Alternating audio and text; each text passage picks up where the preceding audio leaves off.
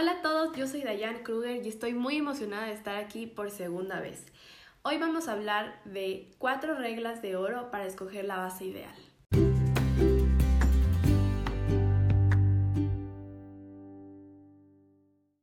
Listo, entonces la regla número uno es que dejemos de probar la base en nuestra mano. ¿Por qué? Porque hay que tener presente que tenemos diferentes tonos en nuestro cuerpo por ejemplo, si eres una mujer que maneja, tus manos están más expuestas al sol y es muy probable que sean más oscuras que otras zonas. Y en el caso del rostro, la mayoría de personas tienen la frente y la nariz más oscura, por lo que el sol va directo a esa zona. O si tienes flequillo puede ser lo contrario, que tengas más clara esa zona. Entonces la pregunta es, ¿dónde deberíamos probarnos la base?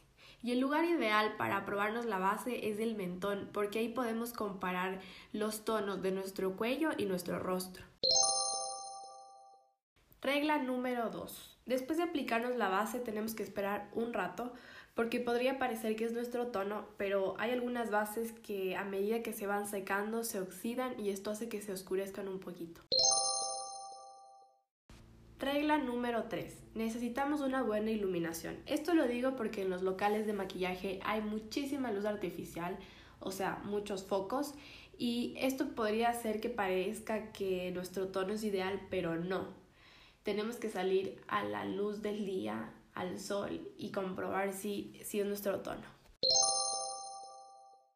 Regla número 4. Tenemos que identificar la contextura que necesitamos. En el mercado hay una infinidad de fórmulas y contexturas que se adaptan a la necesidad de cada persona. Por ejemplo, si eres una mujer joven y que en realidad no tiene muchas imperfecciones o simplemente quieres verte natural y quieres que se noten tus pequitas, pues lo que necesitas es una base de cobertura ligera y eh, estas bases las puedes reconocer porque son muy líquidas.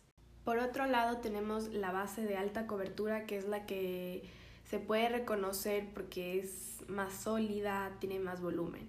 Y este tipo de bases es ideal para todas esas personas que quieren cubrir todas las imperfecciones, o sea, quieren cubrir manchitas, ojeras, granos, eh, todo. Algo que no me gusta de este tipo de bases es que al ser tan pesadas pueden acentuar las líneas de expresión. Pero sabiéndolas manejar eh, podríamos evitar que pase esto y tener sus beneficios. Y hay el caso de mujeres que quieren tener una base ligera para el día a día y cuando tengan eventos una base de alta cobertura.